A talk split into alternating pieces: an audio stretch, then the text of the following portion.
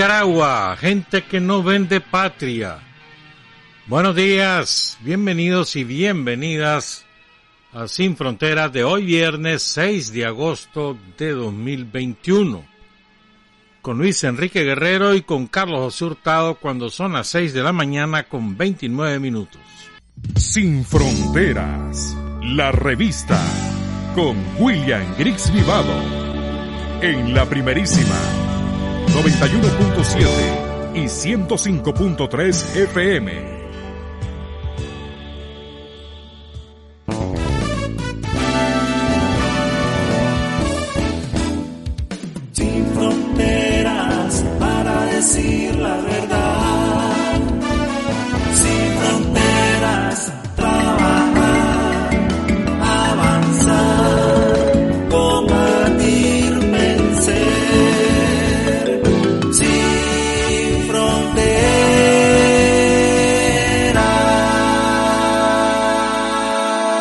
De la mañana con 36 minutos. Quiero enviar un afectuoso saludo a una muchacha a la que no le gusta que le tomen fotografía, no quiso. Se lo manda la profesora Ángel Herrera a la compañera Rosa María Montiel, de aquí de Managua, fiel oyente de Sin Frontera. No quiere exhibir sus 15 años, dice. Saludos, compañera el pasado 26 de julio, hoy es 6, o sea, hace 11 días, estaba un compañero reparando el techo de una casa y cayó, cayó de cabeza. Lo llevaron al hospital, creo que a Lenín Fonseca, con una grave lesión cerebral empezó, esta semana empezó a mover sus dedos, sus piernas, comenzó a hablar, recuperó la conciencia. Pero lamentablemente falleció ayer. Se trata del compañero Alan Jafet González Mendoza, cuyo seudónimo era Martín, en la unidad de combate Oscar Pérez Casar, la unidad móvil que había, los cazaperros creo que le decían, encabezada por el Chombo murió ayer. Estuvo, su vela se estaba realizando ahí en el barrio San Judas del Seibo, del Seibo 2 al sur, tres, tres cuadras y media abajo. Lamentable. Combatiente histórico, muy conocido, muy respetado ahí en San Judas, le decían también el Chocoyito. Saludos a sus hijos, se pudo despedir de ellos, a su familia, a sus nietos y a los compañeros del Frente Sandinista en San Judas por la dolorosa pérdida del compañero Alan Jafet González Mendoza. Triste manera, ¿verdad? Buscándose la vida el hombre. Se cayó del techo.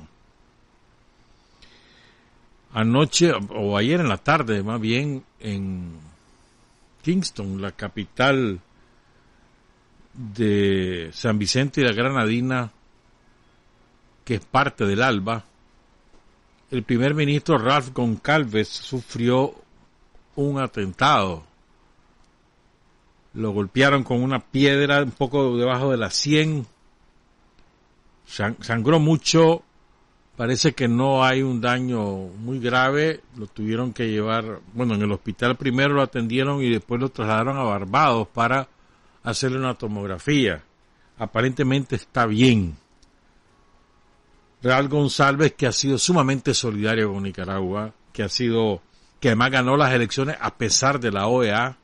La OEA le quiso intervenir el país y González resistió. A mí no me parece que esto sea fortuito.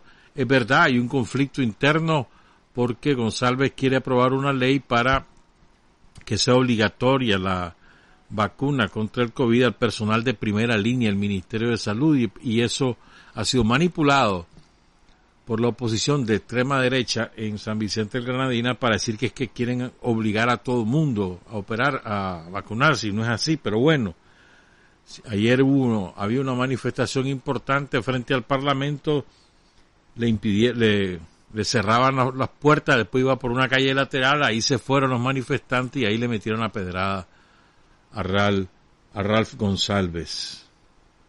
Ojalá que se recupere pronto salió el hipócrita de Almagro, después de haber dicho barbaridades de González, salió el hipócrita y habla que condenamos la violencia y no sé qué, y no sé cuánto hipócrita maldito ese. Bravo. Una buena noticia, Cuba ganó su sexta medalla de oro esta madrugada, hora de Nicaragua, ya en la noche, hora de Japón. ¿Verdad? Es su sexta medalla de oro, está ubicado en el lugar número 13, su mejor actuación desde Atenas 2004, en, cuando Atenas ganó nueve medallas de oro. Ahorita eso es casi imposible que lo, que lo obtenga, quizás obtiene una más de oro en boxeo porque Andy Cruz tiene asegurada ya la medalla de plata, va a la final y, y, probablemente pues gane esa medalla. El último ganador es Julio César La Cruz, le dicen la sombra porque el tipo es lo más hábil, mano. Estilo Mohamed Ali del, principio, que golpeaba como una avispa, ¿te acordás? Ah, no me acuerdo cómo era la frase picotea como una avispa y golpea, no me acuerdo qué más. Así más o menos es el estilo de la sombra de Julio César La Cruz. Es bicampeón porque fue campeón de semipesados y ahora es campeón en los pesos pesados. Toda una leyenda, son los boxeadores cubanos, son buenísimos. Ya Cuba tiene 84 medallas en historia de las Olimpiadas, solo superada por Estados Unidos en América. Lugar número 13 ahorita. Vamos a ver si logra subir un poquitito más. Tiene en total ahorita, a ver. Tiene 3 de plata, 4 de bronce y 6 de oro. Líder en América Latina. Vamos a hablar ahora de, nosotros. Vamos a recuperar un par de textos para que hablemos de nosotros, del sandinismo. Pero antes dos cosas más que creo que son importantes. La primera, miren, ¿sabes cuánto han calculado eh, el costo de producir una vacuna de la Pfizer, de la Moderna, de la AstraZeneca? Y el costo es, costo, un dólar con 20 centavos un dólar con 20 centavos. Le acaban de subir a la moderna, creo que a 40 dólares la vacuna. Le acaban de subir. Esas dos empresas, Pfizer, Moderna y AstraZeneca, fabricaron su vacuna gracias al financiamiento que le dieron los gobiernos de Europa por 8.300 millones de dólares. ¿Saben cuánto han ganado ya? más de 50 mil millones de dólares. ¿Saben cuánto Europa les ha pagado de más? Además que les dio los 8.100 para que hicieran las vacunas, ya les pagó de más 31, 31 a ver, 31 mil millones de euros. 31 mil millones de euros, pagados de más. ¿Qué clase de negocio? Pero pongan cuidado. Para garantizar ese negocio, han prohibido la vacuna Sputnik para que no haya competencia y como la Sputnik es muchísimo más barata, vale 10 dólares, entonces la prohibieron. La democracia europea es peor. San Marino, que es un microestado, queda ahí al norte de Italia, pues su principal digamos, mercado, por decir de alguna manera, donde va todo el mundo ahí, hasta, un restaurante, a un bar, a, Italia. San Marino optó por la, por la Sputnik porque es más barata. Y tiene vacunado al 93% de su población. El resto está vacunado con la Pfizer, solo el 7%. Es decir, el 100% de la población de San Marino ya está vacunada. Entonces, ¿saben lo que le está haciendo los europeos? No les aceptan la tarjeta de vacunación de Sputnik. Entonces la pobre gente ya está vacunada y no puede ir a Italia. Están buscando cómo negociar con Italia para que les hagan un examen de anticuerpo a cada uno y que esa sea la garantía de que pueden pasar. Mira qué extremo. A los intereses del capital, cómo están por encima de la, de la vida de cualquier derecho ciudadano. y te lo bautizan. Y estos son los demócratas, los que te dan lecciones de democracia. Fíjate bien. Es una, es una barbaridad. 41 mil millones de dólares de más. Y ya habían pagado 31 mil millones de dólares de más. O sea que ya van por los 80, 72. 72 mil millones. ¿Sabes lo que es eso? 71 mil millones de dólares. Chocho, hermano. Bueno. Y lo otro es, eh, ayer en Irán se reunió el canciller Denis Moncada con nada menos y nada más el presidente de Irán, que acaba de ser electo y acaba de tomar posesión, tomó posesión y se reunió con el canciller de Nicaragua, Denis Moncada, también se reunió con la delegación de Yemen, entre otros, ¿verdad? Pero bueno, el canciller de Nicaragua, o sea, el representante de Nicaragua, de la Nicaragua sandinista, se entrevista con el presidente de Irán, que se llama el doctor Seyed Ebrahim Raisi. Este hombre eh, fue fiscal de Teherán, fue presidente de la Corte Suprema de Justicia de Irán durante muchos años, es parte del comité de expertos, se le considera un probable sucesor del Ayatollah una vez que fallezca. Pues, acuérdense que el Ayatollah es la autoridad eclesiástica, digamos, máxima. La autoridad religiosa, la autoridad suprema del Estado de Irán es el Ayatollah. Entonces, este, y eso es de por vida. Se le considera uno de los probables sucesores. Eh, les cuento todo eso, un hombre relativamente joven, tiene que 61 años. 60 años acaba de cumplir, va a cumplir 61 ahora en diciembre. Les digo todo esto para más o menos dar antecedentes de quién es este hombre. Se le considera un hombre eh, de la tradición iraní de la de los principios originales de la revolución iraní, así se le, se le considera. Mira la chanchada que le están diciendo, ¿sí? toda la, la, la contrarrevolución iraní, que tiene eh, financiamiento yanqui, financiamiento sionista y otras potencias, ¿verdad? Pero los franceses, chanchada dicen de, del hombre porque por, por ser quien es. Lo más importante es lo que dijo sobre Nicaragua. Voy a leerlo de corrido todo lo que dijo el hombre. Nicaragua continúa ese camino de lucha contra la pobreza, avanzando en el fortalecimiento de su economía para el beneficio de todos los nicaragüenses.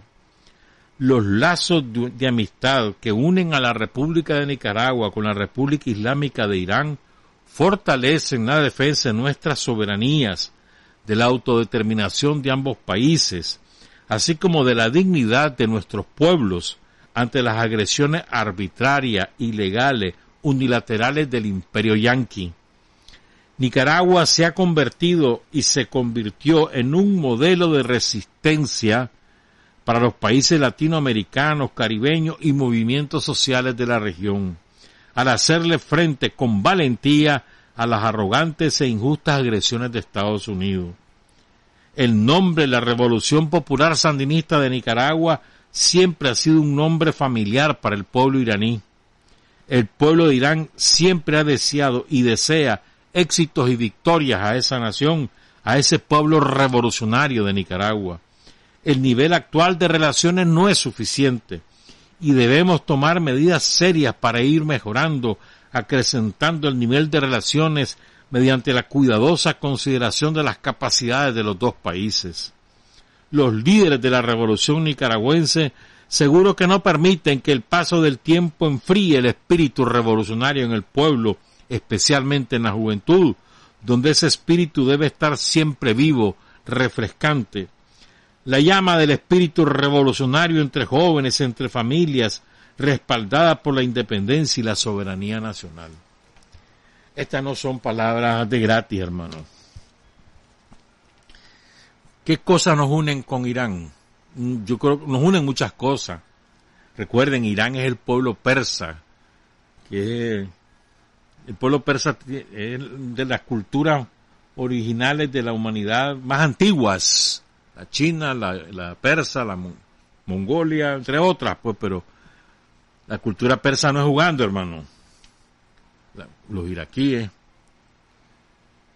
Entonces, ¿qué nos une? La revolución fue en el mismo año. 79, 79. ¿Qué nos une? Los yanquis siempre se han metido en los asuntos internos de Irán. Fueron los que derrocaron a un presidente en Irán en los, en los años 50. O sea, los iraníes han sufrido la agresión del imperialismo norteamericano por décadas. ¿Qué nos une? Que a partir, a partir que triunfó la revolución en Irán y en Nicaragua empezó la agresión de Estados Unidos. Simultáneamente. ¿Qué nos une? La resistencia de ambos pueblos a la agresión imperialista norteamericana. ¿Qué nos une? La lucha empecinada de los iraníes de, eh, de afianzar su soberanía y la autodeterminación sin importar lo que hagan o dejen de decir los yanquis. Por eso es su programa nuclear, que lo han querido frenar. Porque si Irán logra tener el arma atómica, eso será un, factor disuasivo suficiente contra el sionismo y Estados Unidos. Eh, Irán, Irán nunca ha tenido esa pretensión, siempre ha dicho que su energía atómica es con fines pacíficos, pero ponerle, pues en el hipotético caso que lo lograra, como lo hizo Corea, Corea democrática, eso sería suficiente factor disuasivo. Entonces nos unen muchas cosas con el pueblo de Irán, con el gobierno de Irán. Lo que pasa es que recuerden que los presidentes que se eligen en cualquier país siempre tienen una orientación eh, que puede ser diferente a la anterior. El anterior era más cercano a los yanquis y este es más, más vecino a los principios originales de la revolución iraní, como era Amanideyad, por ahí va. De manera que esto no es de gratis, a mí me da risa que, que barbaridad, con un terrorista se fueron a reunir y mirar los países. Avión. ¿Ah?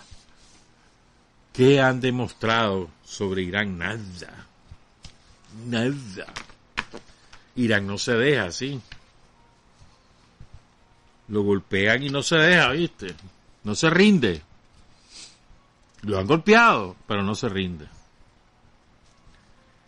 Son las 6 y 53. Fíjense bien. Que vamos a hablar, les decía nosotros. Pero es que antes, esto me viene como ni al dedo. Ayer sacó un artículo el intelectual mexicano Fernando Buenabad lo publica hoy el diario Granma de Cuba. Hemos hablado de este tema en otras oportunidades y creo que conviene subrayarlo y de paso tal vez podemos abordar otro ángulo. Es un, un error enorme, dice Fernando Buenabad, suponer que el neoliberalismo es solo una canallada burguesa exclusiva del campo económico financiero. Lo hemos hablado en otras oportunidades. Es un gravísimo error asumir que eh, desmontar el neoliberalismo es desmontar solamente la privatización, este, que ya el capital financiero no sea el privilegiado y ahí muere. No, hermano. El neoliberalismo creo que antes que eso es una ideología Dice Fernanda Buen, Abad, es un error grave que de existir así en algunas cabezas, hay algunas cabecitas ahí que andan diciendo tonteras, bueno, debe corregirse de inmediato.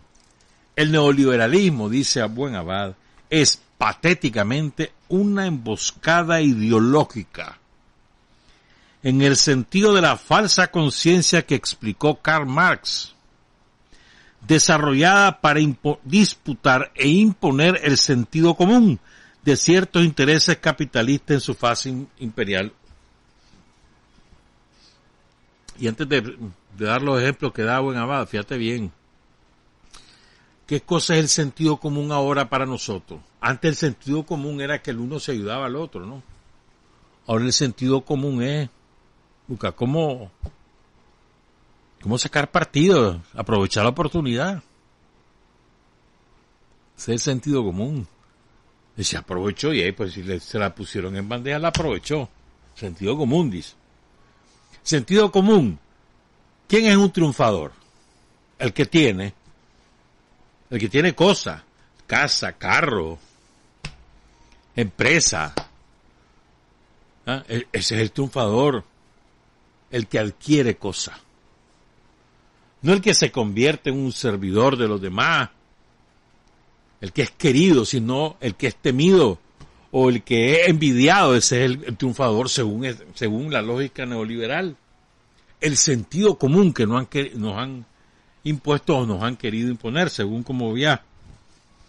Y por supuesto, ¿verdad? Toda la confiscación de los derechos sociales, que dice Fernanda Wong, la máquina trituradora de los derechos sociales, una picadora de carne humana, una demoledora de los principios humanistas solidarios.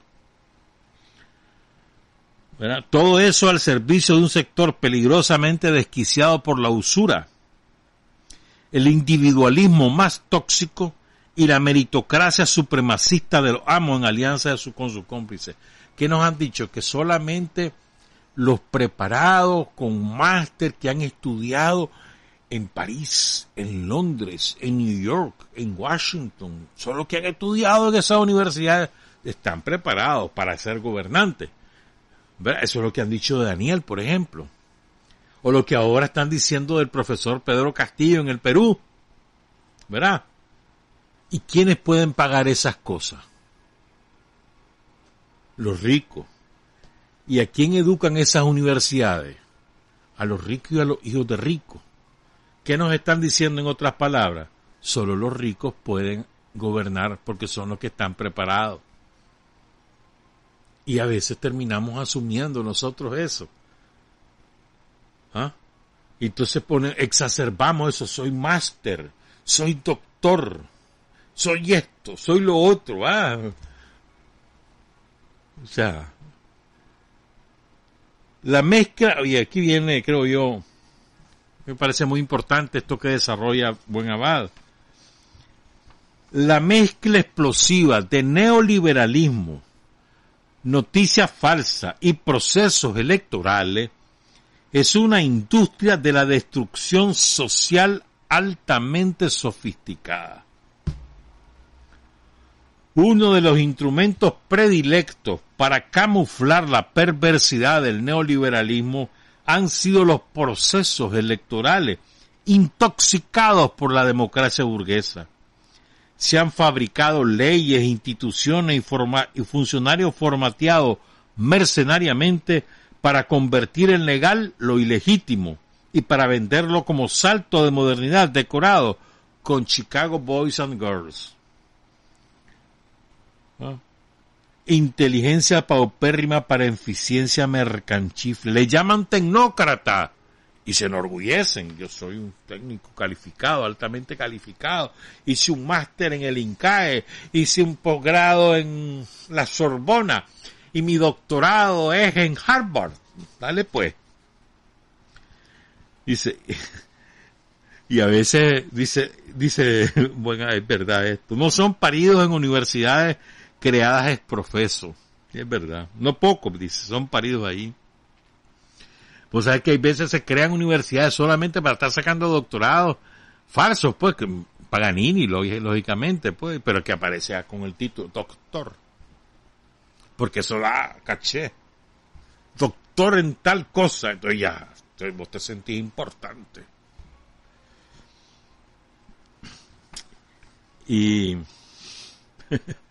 Dice, dice este hombre es que tiene una manera de formular las cosas muy eh, salvaje este hombre. Dice Fernando Aguán, Buegabada, ese patrón funcional al neoliberalismo está adosado con capas generosas de mal gusto de supermercado y todo un inventario de mercancías fetichizadas convertidas en valores éticos, morales y estéticos en la religión del consumismo chatarra para mentalidades chatarra.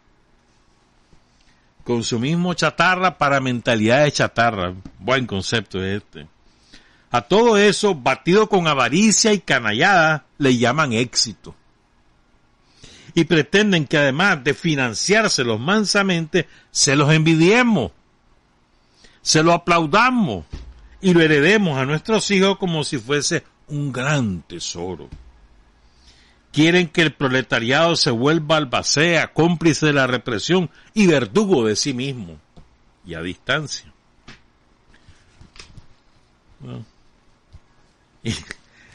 Solo voy a terminar con esta frase que me parece, o, este concepto.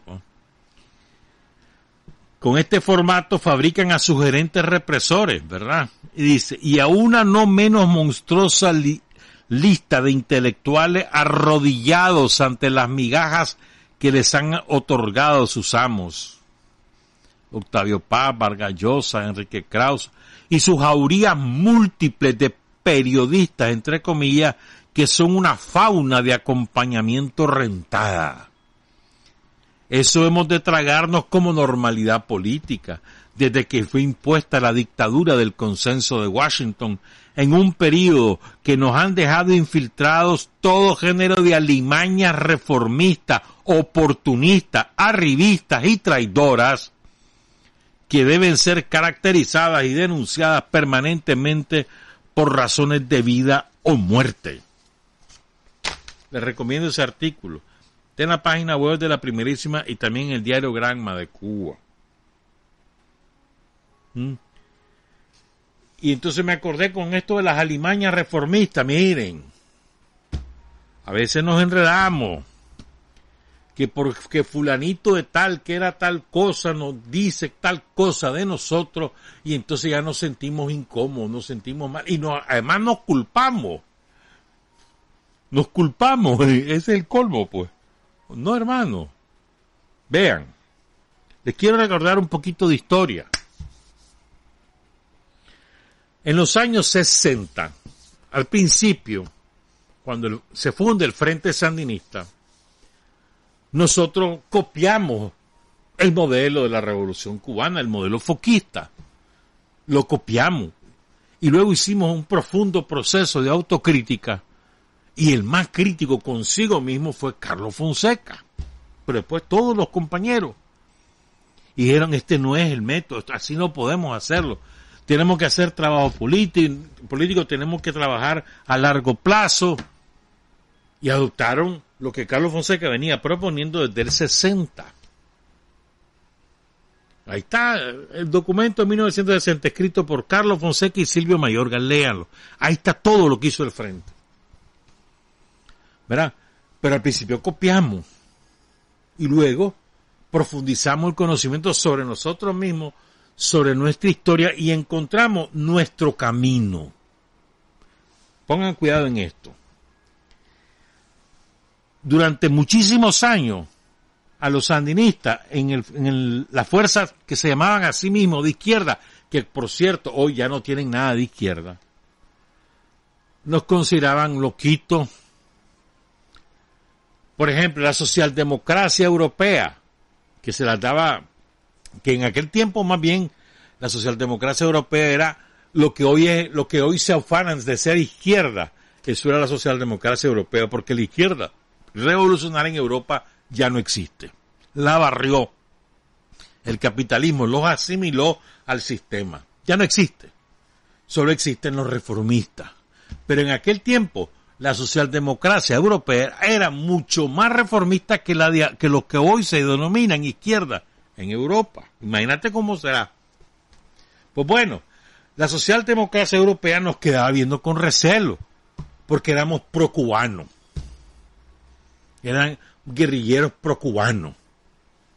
Los soviéticos no nos querían, porque no, era, no estábamos por la opción de los partidos comunistas de entonces, que era la convivencia pacífica y, y la y el involucrarse en los procesos electorales organizados por la dictadura en la convivencia entre Estados Unidos y la Unión Soviética. No, no, no nos querían. Ellos estaban en contra de la lucha armada y no nos querían. Los chinos tampoco nos querían porque querían que asumiéramos eh, las directrices del Partido Comunista Chino. No nos querían. Y ese no nos querían, se traducía a volarnos riata. Lo que pasa es que ahora hay redes sociales y hay muchos medios digitales y se saben más rápido las cosas, pero en aquella época nos volaban riata, no nos querían ayudar. ¿Quién nos ayudaba siempre? Cuba, hermano. Entonces Nicaragua abre dos caminos que eran inéditos para los revolucionarios, dos caminos.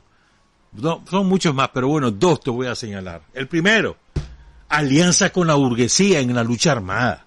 ¿Cuándo se ha visto eso? En movimientos revolucionarios. Y lo hicieron los sandinistas. ¿Cómo fue esa alianza en el grupo? Los doce. Y después, alianza de hecho con el FAO, aunque después el FAO nos quiso, se nos quiso ir arriba, pero bueno, eso es allá ellos el Frente Amplio Opositor, que era encabezado por el COSEP. El COSEP y la jerarquía católica se nos quisieron ir arriba, pero nosotros no fuimos más vivos que ellos, pues.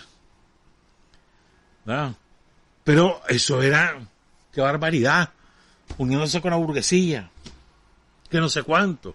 Nos volaban riata. ¿Mm? Pongan cuidado.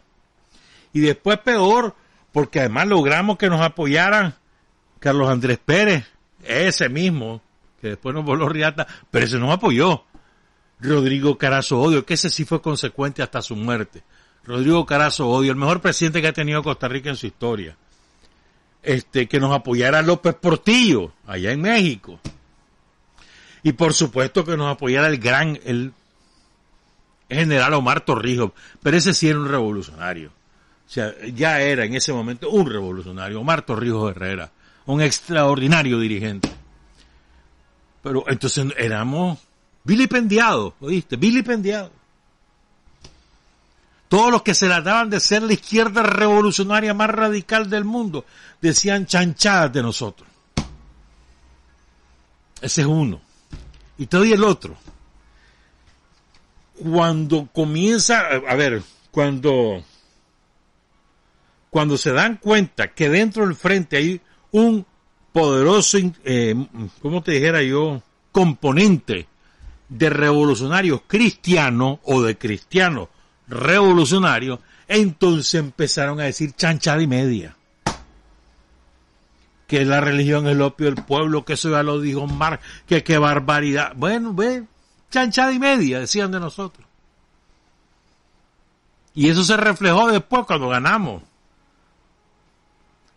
eran recelosos, incluyendo a los soviéticos, eso me consta.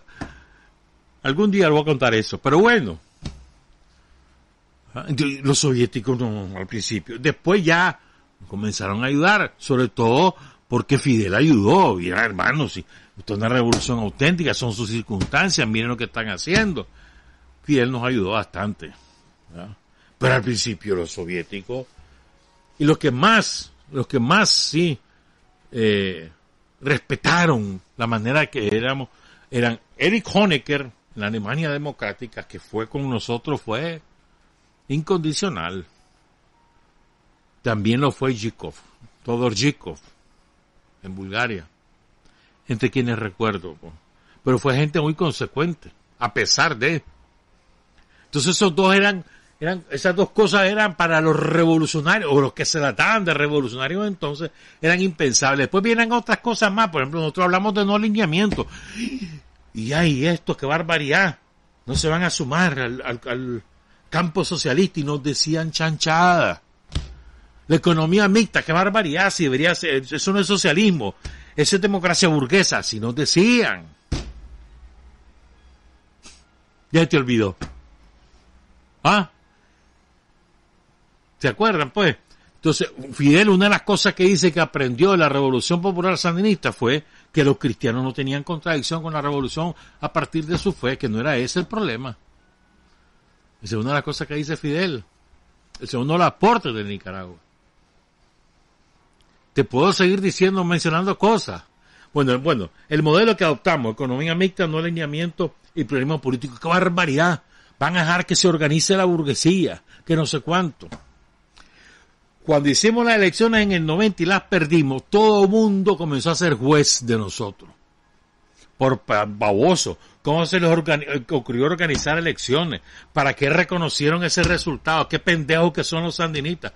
Eso, eso que hoy son los jueces de nosotros. Eso decían en el 90, hombre. Y hoy que se la dan, que están en el, en el altar ético de lo que debe ser la izquierda, esos mismos nos volaban riata por haber hecho elecciones. Mejor dicho, por haber reconocido ese resultado. Imagínate vos. En los años 90 nos quedaban viendo por encima del hombro siempre. Y uno de los que más defendía al frente, por eso yo, yo le rindo al charro a Jacinto Suárez, y lo dije en vida, Jacinto ¿eh? nunca permitió que nadie nos ninguneara afuera. Les pegaba cuatro gritos al que quería ningunearnos. ¿Ah? De verdad. Entonces, y eso, eso mismo. A ver, hay, Lula, por ejemplo, es producto de la Revolución Popular Sanidad. Sin nosotros, Lula no existiría, hombre. Era un dirigente sindical, pero uno más. Viene a Nicaragua invitado por Daniel, que lo había conocido, Daniel lo invita aquí. Daniel se lo presenta a Fidel. Y desde entonces empieza otra cosa. Ahora no, ahora Lula se escribió el cuento. Yo dije que no iba a mencionar nombres porque se, se me sale de la rabia al, conocer lo que es el origen de Lula, hombre. Ya. Entonces, toda esta gente a ver, te voy a dar otro ejemplo. Hay uno que tiene apellido de, creo que es billetera el apellido. Billetera, monedero, no me acuerdo, pues. Por ahí va. Billetera, creo que. Ese billetera se llenó la billetera con Chávez, con la revolución chavista.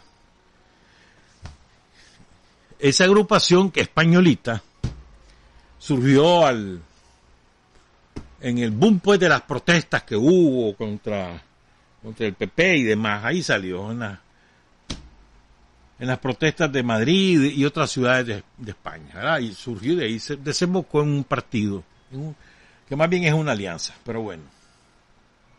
Pero ahora ellos vienen y en el afán de llegar al poder renunciaron a todo tipo de principios y se, y se aliaron con la con la, la cara buena del capitalismo o la cara pintarrajeada, la cara maquillada del capitalismo en España, que es el PSOE.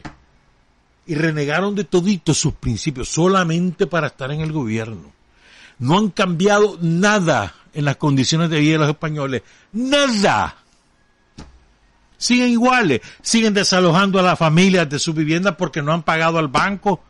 Siguen habiendo millones de españoles que viven de la caridad. No han cambiado nada las condiciones de vida de los españoles. Y ellos ahí están mandando. Y nos quieren venir a juzgar. ¿Me entendés? Y fíjense, ¿cuándo han oído ustedes a Daniel? ¿Cuándo? Díganme cuándo han oído a Daniel juzgar a alguien de la izquierda mundial. Responde cuando nos dicen chanchada. Responde. Pero nunca ha oído a Daniel o al Frente Sandinista darle lecciones a nadie de ellos de cómo hay que conquistar el poder, conservar el poder o recuperar el poder. Nunca. Ah, pero ellos sí. Y te dicen, vos tenés que hacer esto y tenés que... Ah, el otro día, diciendo, ah, yo el consejo que le doy, dice el babote este, este que, es que no abandone la democracia. ¿Por qué no se lo dijo nunca a Fidel? ¿Por qué no tuvo los coyoles para decírselo a Fidel? da risa esto. ¿Verdad? Entonces lo que yo digo es que, miren compañeros y compañeras, siempre hemos sido vilipendiados. El tiempo nos va, nosotros hacemos el camino andando. No seguimos receta. Las circunstancias de nosotros, en términos históricos, nos obligan a dar la batalla que estamos dando. Las circunstancias de nuestra formación social así se, ya se denomina, para los que se les ha olvidado esas cosas. Nuestra formación social, nuestras circunstancias nos empujan a que ya no más, no más patricida. A ver, nosotros hicimos el intento de hacer una, de, marchar con la burguesía en Nicaragua, que no es burguesía siquiera, pues. Pero bueno, ponele, dale ese nombre, pues. con los empresarios, pues, con el gran capital, hicimos el intento. Duró 11 años. 11 años duró. Hicimos el intento, le hicimos concesiones de todo tipo. Mandaba, el COSEP mandaba en este país. Eso era una cosa que me rechaban a mí, pero bueno. Mandaban. Oficina pues, en, el, en la Asamblea Nacional, las leyes primero las tenían que aprobar ellos. Mandaban. Hicimos el intento. Pero yo, no sé, no fue. y además, ¿por cuál era nuestro objetivo? La pobreza, y se lo dimos claro. Acabemos con la pobreza, vámonos. Nos conviene a todos acabar con la pobreza. Pero cuando los yanquis le dicen a, la, a la oligarquía de aquí, mira, salite de ahí, porque ese éxito me va a dar problemas con los otros países, salite de ahí, no me conviene y los pendejos, por su corazón gringo que tienen, se, se puñalearon a sí mismos. Nosotros hicimos el intento de hacer las cosas por la buena. Pero hombre, ya no podemos seguir dependiendo de todos estos cabrones que más tarda en ofrecerles reales que ellos van a aceptarlo para hacer matamama. Entonces no podemos seguir así. Basta de eso. El que es matamama va a la cárcel, ya está sino que, si no, si está aquí va a la cárcel por ser matamama y si no que se vaya. Los matamama no tienen, ya está, no tienen cabida. No podemos seguir permitiendo que los yanquis nos sigan jodiendo a través de los matamama. No, hombre, ya está. Porque eso es lo que nos dice nuestra historia. Vean, revisen historia. Los matamama una y otra vez, una y otra vez, jodiendo el desarrollo del país, una y otra vez. A ver, ¿qué fue lo que hicieron en el 84? Ya se les olvidó. Los matamamas tenían todas las condiciones para ir a las elecciones. Le hicimos todo tipo de concesiones, pero los yanquis le dijeron que no, porque la apuesta era la guerra y los matamamas se retiraron de las elecciones. No se acuerdan. Y se sumaron a la guerra mercenaria y se sumó la jerarquía católica. Se les olvidó. Entonces los matamamas le hacen demasiado daño al país. Ya basta, ya basta, basta. Se acabó. Entonces queremos encontrar un desarrollo propio, autóctono, autodeterminado y soberano. Y ya basta que nos sigan puñaleando desde adentro. Eso es todo. y, hay que reglas electorales. Vean esa ley electoral.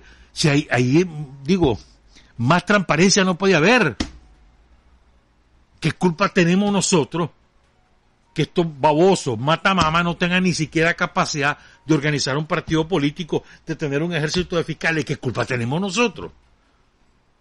Si los propios partidos son los que vigilan los votos, ¿qué culpa tenemos nosotros que no puedan hacerlo? Pero está la ley.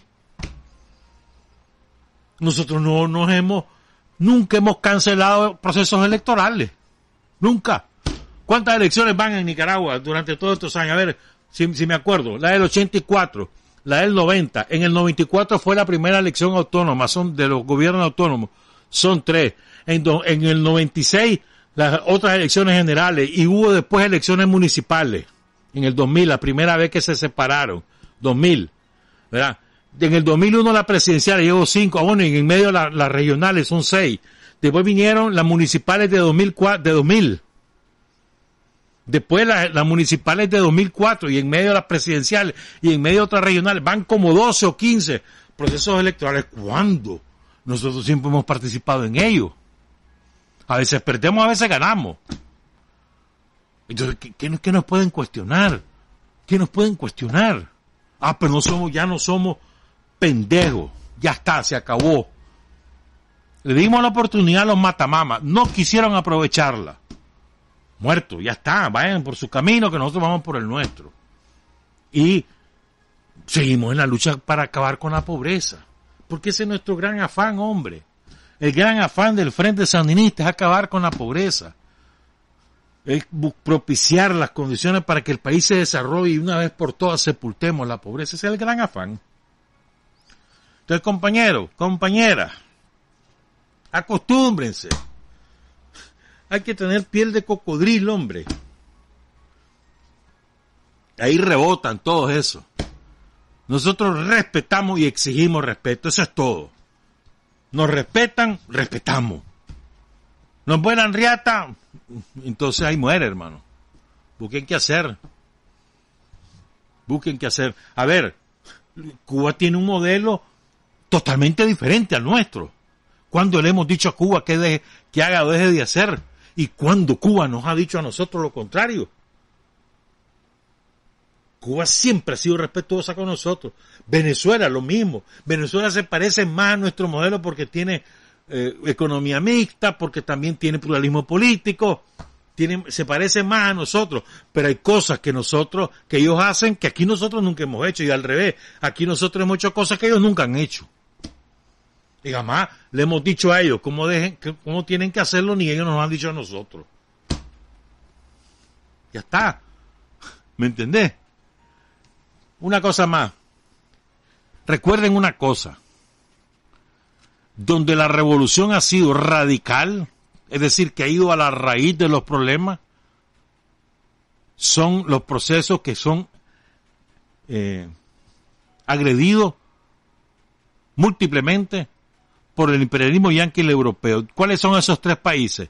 Venezuela, Cuba y Nicaragua. ¿Y cuál es el término radical o, de qué manera interpretamos lo radical? La estructura, la superestructura jurídica del país fue totalmente transformada y se convirtió en una nueva superestructura. Es decir, un nuevo marco constitucional, nuevas instituciones del Estado y sobre todas las cosas, nuevas instituciones armadas nuevas instituciones armadas. Fíjense bien, esos tres países con nuevas instituciones armadas son los más ferozmente atacados. Eso no es casualidad. Hay que, hay que poner los pies en la tierra, compañeros.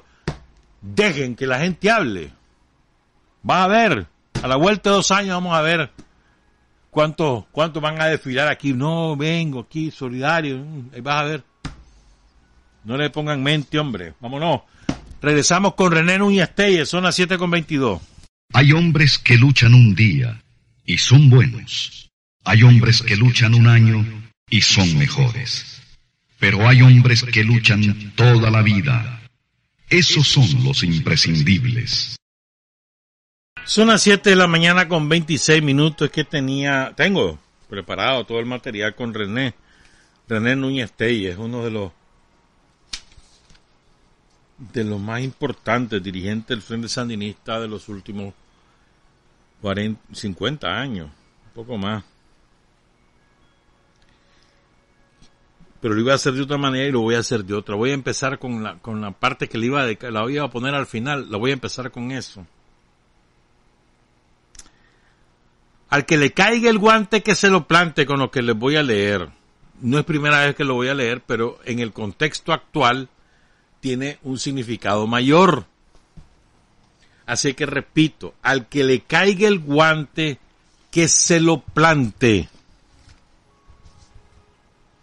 René Núñez, en una charla dictada en 1980.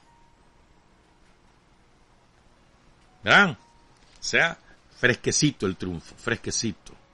Dice René, Aquí el Frente llegó al poder con una hegemonía total de su política. Incluso al comienzo, mucha gente quiso llamarse sandinista, porque vio ahí un vehículo de protección, por un lado, de oportunismo, por otro lado, o de supervivencia en esta revolución. Nosotros estamos de acuerdo en que aquí hay muchos sandinistas y estamos convencidos de que el Frente no puede ser un organismo selectivo de unas pocas personas. Hay una base real, objetiva, para que muchos compañeros, muchos elementos, escuchen esto por favor, muchos elementos que tal vez nunca antes estuvieron organizados o tuvieron poca vida orgánica, tengan derecho a llamarse sandinistas. Dieron una demostración práctica en la guerra y conquistaron ese derecho en la guerra. Y aunque no sean ideólogos, aunque no sean teóricos, aunque no sean políticos, aunque no conozcan lo que es una vida orgánica, se han ganado el derecho a de ser sandinistas. Cualquier alusión, siéntanse como poniéndose el guante. Dice René, nos corresponde a nosotros a los más experimentados, a los que poseen más capacidad, más cultura política, darles esa real oportunidad de ser sandinistas de verdad, que es educarlos, ayudarlos, auxiliarlos y desarrollarlos, crearlos como sandinistas. Tenemos una base de confianza, tenemos ya una prueba que ellos han pasado y el trabajo es nuestro. Y ahí es donde no se ve el sentido del deber que nos corresponde a todos para poder consolidar esta base social primaria pura que está ahí en el pueblo de Nicaragua. Repito, al que le caiga el guante que se lo plante. Que tuvimos en el 2018. No fue suficiente prueba esa. ¿Qué nos toca a nosotros? A los más experimentados, dice René, a los que tienen más capacidad, dice René, ¿qué es lo que responde? Educarlos, ayudarles, auxiliarlos y desarrollarlos, crearlos como sandinistas, pero ya pasaron su prueba. Con eso iba a terminar, pero bueno. Entonces ahora quiero irme con los elementos de la mística de los cuales nos habla René. Ya hemos hablado de esto pero vamos a, vamos a recuperarlo y a remojarlo. Hace falta, creo yo. además que René es particularmente, nos ilustra de una manera muy sencilla y, y creo que es la mejor definición que yo he encontrado, la de René Núñez. Entonces dice René, entonces es importante, yo no lo voy a leer tal y como está en el discurso de él, lo ordené de otra manera para que sea más fácil explicarlo en radio.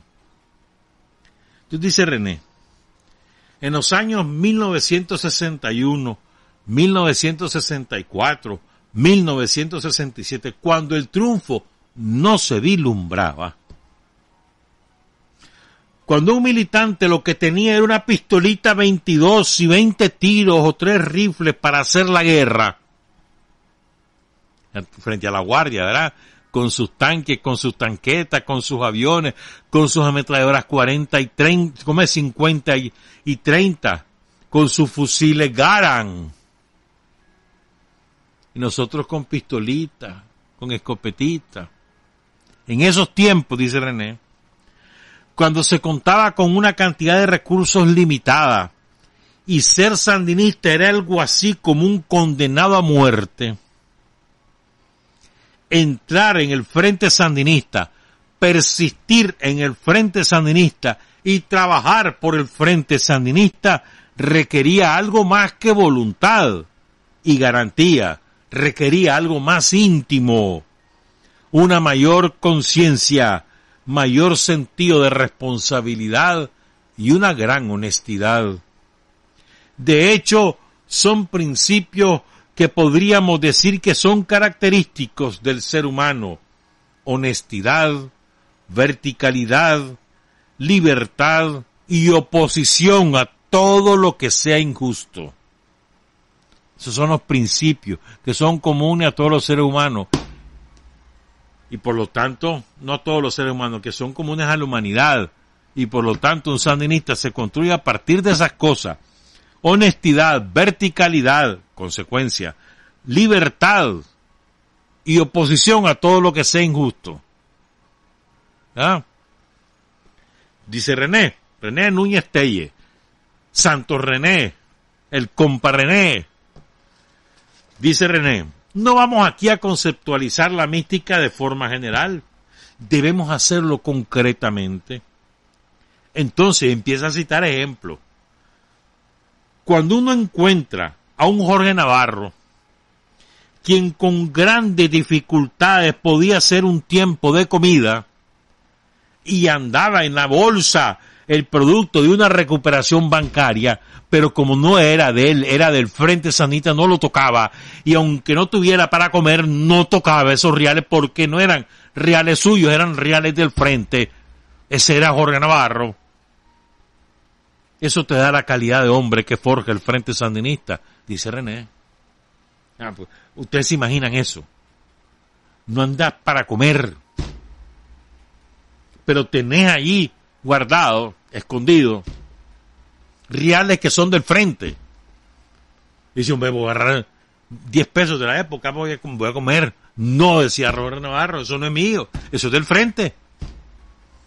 ¿Te imaginas qué clase cojones lo que se necesitan para resistir? Y de fortaleza de la conciencia. De fortaleza de principio. Bueno, ese era Jorge Navarro. Para que revisen por ahí. Ah. Otro ejemplo que nos da Santo René Núñez Telles.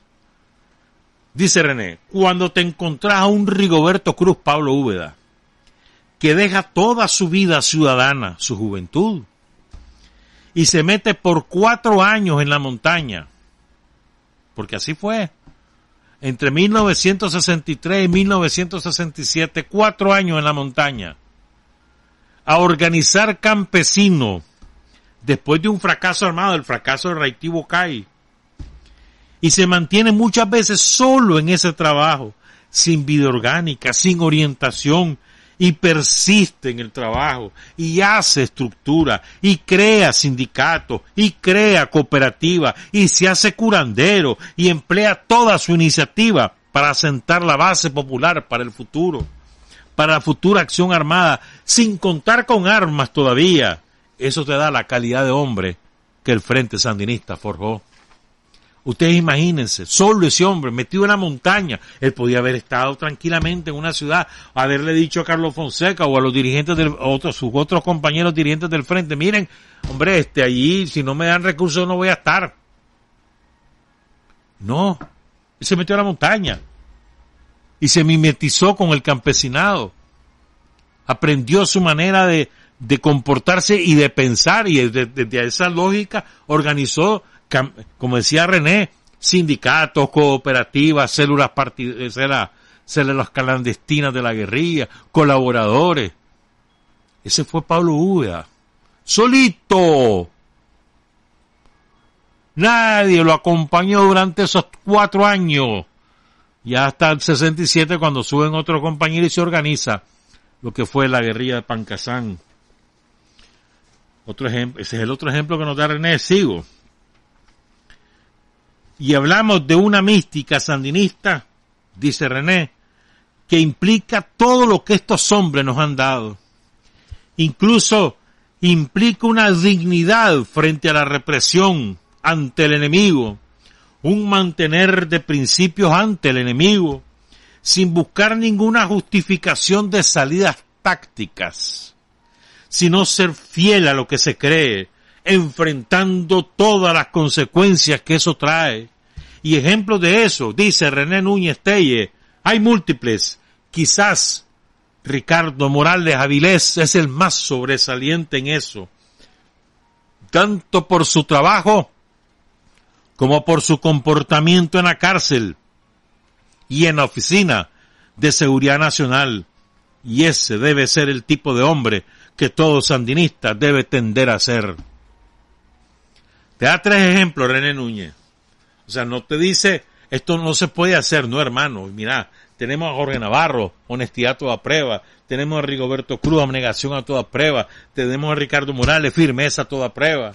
Ya tres ejemplos. Y después viene con los elementos de la mística. Él menciona tres, pero realmente después, en el desarrollo de su discurso, a mí me salen ocho, por lo menos ocho. Que lo dice René. Primero, elementos de la mística. Confianza en la organización. Confianza. Yo le, yo le agrego confianza en nuestro líder. Y dice René, o sea, dice, había realmente una credibilidad, una conciencia de que existía el Frente Sandinista, que sus objetivos, sus propósitos, su política era correcta. Es correcta, dice René y que había que hacer todos los esfuerzos posibles por consolidar esa organización y por impulsar su objetivo. Confianza. Estamos haciendo lo correcto, hay que tener confianza. Segundo, que el Frente Sandinista poseía además una gran confianza en el pueblo de Nicaragua. ¿Ah? O sea, vos tenés que confiar en tu frente. Y el frente confía en el pueblo de Nicaragua. Y el pueblo de Nicaragua confía en el, en el Frente Sandinista. O sea, dice René, una confianza en las masas que son en definitiva el motor impulsor de todo cambio y toda transformación de la revolución. Lo que nos vive diciendo Daniel y Rosario todos los días del mundo. El pueblo es el artífice, el pueblo es el dueño. Tercero, dice René, teníamos una gran confianza en el futuro, o sea, en el triunfo, en conquistar el futuro, o sea, confianza en el frente, confianza en el pueblo, confianza en el futuro, confianza que vas a triunfar. Certeza, diría yo. Cuarto, dice René, además dice, existe la perseverancia, no rendirte. Perseverar, seguir y seguir y seguir. Porque dice René, el que no persevera no triunfa jamás. Quinto, René Núñez. Quien no posee iniciativa, creatividad, quien no es audaz, no afronta respuestas que la situación requiere. Y si se que si se dejan pasar, después no existe nunca esa oportunidad y tampoco avanza ni triunfa. Si hay que tener iniciativa, ser creativo, ser audaz. Porque si no aprovechas una oportunidad X, jamás se te volverá a presentar. Vos tenés que aprovechar ese momento. El momento histórico que vivimos en Nicaragua, que lo abrió el imperialismo norteamericano con su acción con los matamamas de 2018, lo abrieron ellos, ese momento histórico, para de una vez por todas acabar con la conducta matamama en Nicaragua y conquistar la segunda independencia. Momento histórico. ¿Eh? Recuérdense lo que dice Fidel sobre el momento histórico, revisen ese concepto. Estén por todos lados, solo entran a internet. Concepto, revolución, Fidel Cato y te lo van a dar. Quinto, y además aquí lo ponemos en la radio todos los días, en la radio no, Sin Fronteras, ¿no? Al terminar. Revolución, bueno, ahí oiganlo pues. Quinto. Ah, no, perdón, ya, ya. Sexto. La capacidad de trabajo y la capacidad de hacer trabajar. Porque siempre hablamos de nuestra capacidad de trabajar, de pasar trabajando, que sea 24 horas al día, 20 horas al día, la que sean. Pero es que también tenés que tener capacidad de hacer trabajar a los demás. Las dos cosas. Muchas veces, dice René, uno se encuentra elementos que poseen una gran mística revolucionaria, que son capaces de trabajar, de sacrificarse, de dar ejemplo, pero que son muchas veces incapaces de transmitir ese vigor, esa necesidad a otros compañeros. O sea, tenés que ser capaz de, sí, tenés que dar el ejemplo con, con, con tu trabajo, trabajar duro, dar el ejemplo, además motivar a otros a que hagan lo mismo. La capacidad de trabajar y la capacidad, perdón, de, de trabajar, sí, y la capacidad de hacer trabajar. René. Séptimo, dice René Núñez, cumplir con el deber de uno y el deber de la organización. Ya, y después lo explica. Cumplir con tu deber y con el deber de la organización. No solamente el tuyo, también el deber de la organización. Y aquí lo explica. Octavo dice. Preocuparse porque todas las cosas marchen lo mejor posible. Aun cuando no sea nuestra responsabilidad específica, ayudar en todo lo que sea posible. Muchas veces nos desentendemos, ah, no, eso no me toca a mí, hay que vean qué hacen. Ah, yo ya hice lo que me dijeron que hiciera y ya está. Ahí te entrego. Que mira, que falta, eso no es problema mío, ese es problema de ellos. Que trabajen ellos. Yo ya trabajé y ya hice lo mío. ¿Cuántas veces no hemos escuchado eso? Nosotros mismos, ¿cuántas veces no hemos dicho eso? Repito entonces, preocuparse porque todas las cosas marchen lo mejor posible, aun cuando no sea nuestra responsabilidad específica. Ayudar en todo lo que sea posible, aun cuando no nos competa ese tipo de trabajo. Tener la conciencia de que esto es un trabajo global, que es una maquinaria organizativa, que si falla una pieza, aunque no sea nuestra la responsabilidad, la falla va a ser nuestra. Esto es verdad. A veces nos encanta ser dueños de los éxitos, pero nadie de nosotros asume los errores como propios. Si, hay un error de, aunque yo no haya estado de acuerdo con ese error, si es un error, tengo que asumirlo como que si yo lo hice. Así como yo asumo todos los triunfos que no son míos, en, en el sentido individual de la palabra, pero los asumo como propios porque soy parte de un todo. Pero lo más difícil es aceptar que las fallas son mías, aunque no hayan sido. Y tenemos que asumirlo. Lo bueno y lo malo, hermano. Dice René Núñez. En la década de 1960, ser un sandinista era ser un sabelo todo y hacerlo todo. Porque podías hacer una acción armada o una recuperación bancaria o ir a, hacer una pinta en la calle ¿Saben lo que es la pinta, verdad? O distribuir una moca, ¿saben lo que es la moca? Eran unos papelitos así chiquititos, mira, que decían, abajo la dictadura somocita, por ejemplo, no, eh, vive el Frente Sandinista, solo eso decía, un ejemplo, eso es una mosca. Una papeleta, una volante, sí, son las grandes, las de una hoja. Pues la mosca solo era una cosita así. además que la gente la guardaba, la podía tomar, la leía y la guardaba y le escondía bien, pues, pero una papeleta era más difícil, entonces por eso eran las moscas y también porque no habían papel, hermano. Y entonces vos hacías, en, en una hoja de papel te salían 20 moscas. Entonces también esas eran las razones. Sigo, pues. Entonces el militante era capaz de distribuir una mosca, de hacer un mitin, de ir a una marcha, de hacer una recuperación armada. O de hacer una acción guerrillera, ejecutar a un, maldito somosita, cualquier cosa. El, militante era, tenía que hacer de todo y saber de todo. Lo dice René. Aún había, en esos tiempos, no había capacidad orgánica para especializarse en esto o en lo otro. ¿verdad? Pero había que hacer marchar el conjunto, el cuerpo orgánico. Y si éramos cinco, habríamos de hacerlo cinco, todas esas cosas, y hacerlo con la conciencia que eso generaba más personas, más cuadros, más organización y más proyección popular hacia el pueblo, que al fin y al cabo era la conquista del futuro. Entonces también ahora, dice René, quizás cabe un poco pensar en ser un hácelo todo, en ser un sábelo todo, procurando dedicar, por supuesto, el máximo esfuerzo a la tarea que cada uno tiene asignado, pero preocuparse siempre por conocer y por ayudar en el trabajo del otro, porque marche bien la tarea de los demás, que es la tarea de la revolución.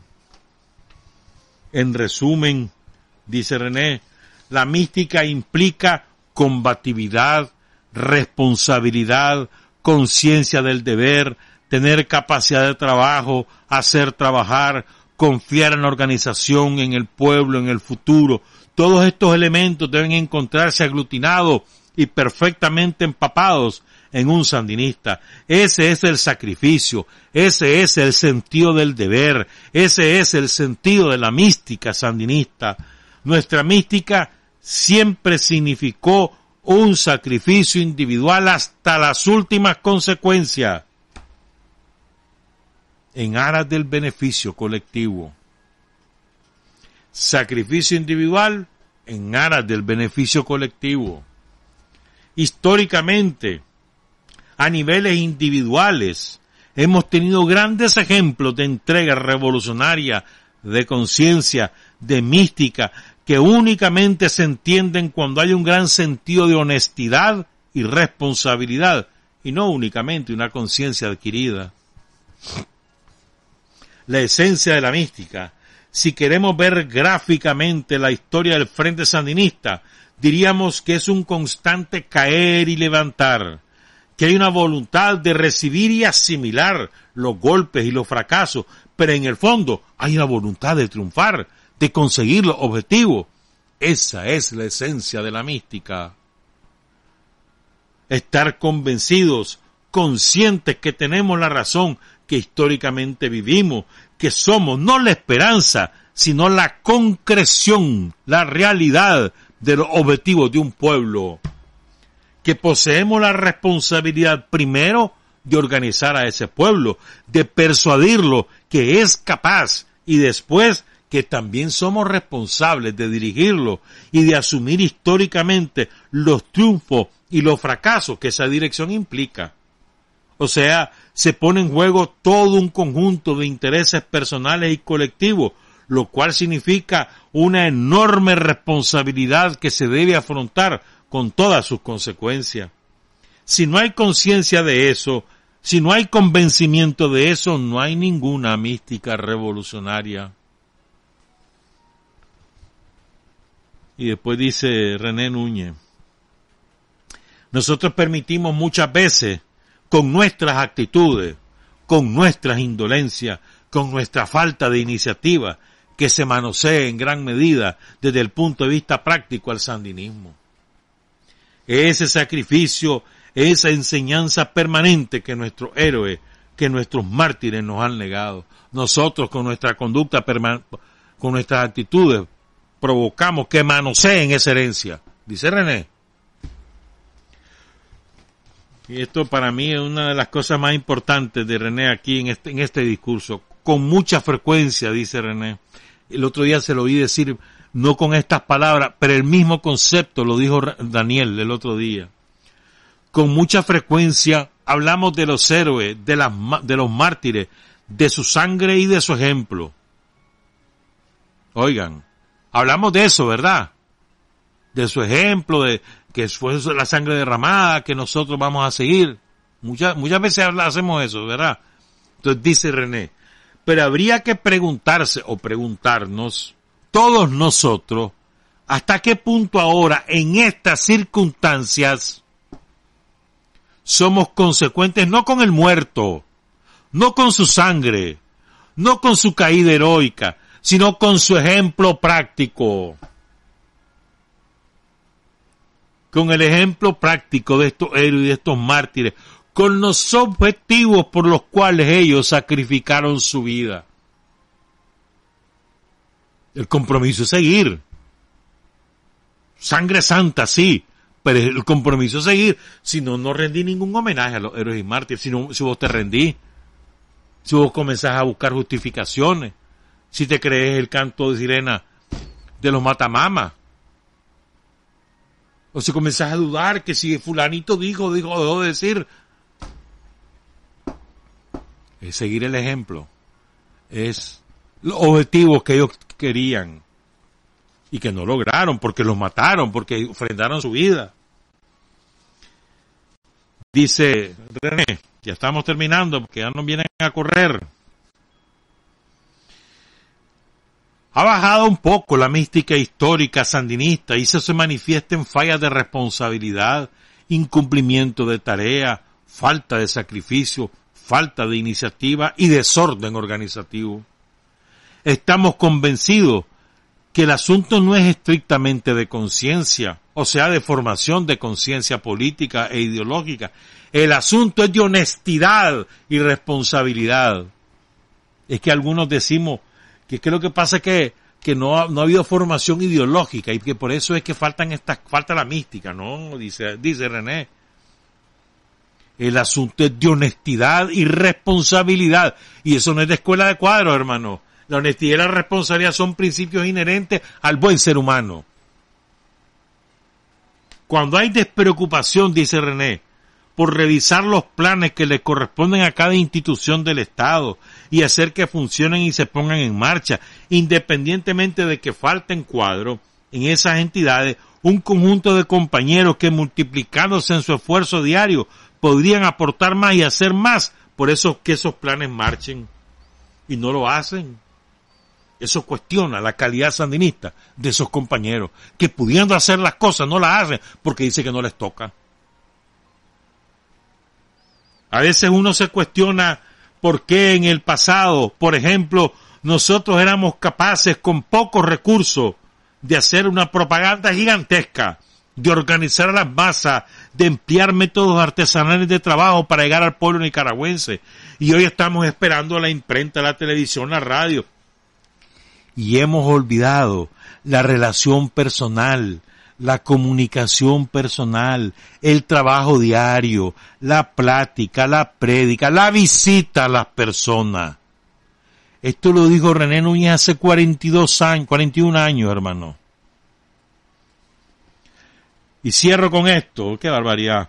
Cuando alguien asume una responsabilidad y la ve como una proyección personal antes que como un sentido del deber, cuando alguien se alegra de ser jefe de tal cosa y no se siente abrumado por nuevas responsabilidades que hay que cumplir, también ahí está fallando la mística revolucionaria. Habría que pensar, dice René Núñez, ¿cuántos somos así? ¿Cuántos obtuvimos un cargo por el sentido personal antes que por cumplir con una tarea? O más bien por cumplir bien la tarea y dar ejemplo de cumplimiento de tarea. Todavía falta mucho ejemplo práctico. Creemos que la expresión verbal no está fallando. Lo que hablamos no falla, dice René. Hay muchos compromisos verbales que contradicen con frecuencia la práctica de cada uno de nosotros. Mucho bla bla bla y poca práctica. Hay muchos que son buenísimos para estar predicando lo que hay que hacer y cómo hay que hacerlo. Y los que juzgan lo que hacen los demás. Pero cuando les revisas su práctica, no hay nada ahí, hermano. Nosotros no podemos ni debemos pasar a la indolencia, a la pasividad, al mínimo de esfuerzo para cumplir un deber, para cumplir un horario de trabajo, sino que más bien debemos hacer un esfuerzo mayor que el del horario. Aquí hay todavía el peligro de que sea retrasada esta revolución, de que sea más sacrificada esta revolución. Si no hay conciencia de eso, realmente no se ponen en juego toda la fuerza del conjunto de sandinistas. René Núñez Telles, ejemplar, honor y gloria René. Trabajar, avanzar, combatir, vencer, patria y libertad. Revolución es sentido del momento histórico. Es cambiar todo lo que debe ser cambiado. Es igualdad y libertad plenas es ser tratado y tratar a los demás como seres humanos. Es emanciparnos por nosotros mismos y con nuestros propios esfuerzos. Es desafiar poderosas fuerzas dominantes dentro y fuera del ámbito social y nacional. Es defender valores en los que se cree, al precio de cualquier sacrificio. Es modestia, desinterés, altruismo, solidaridad y heroísmo.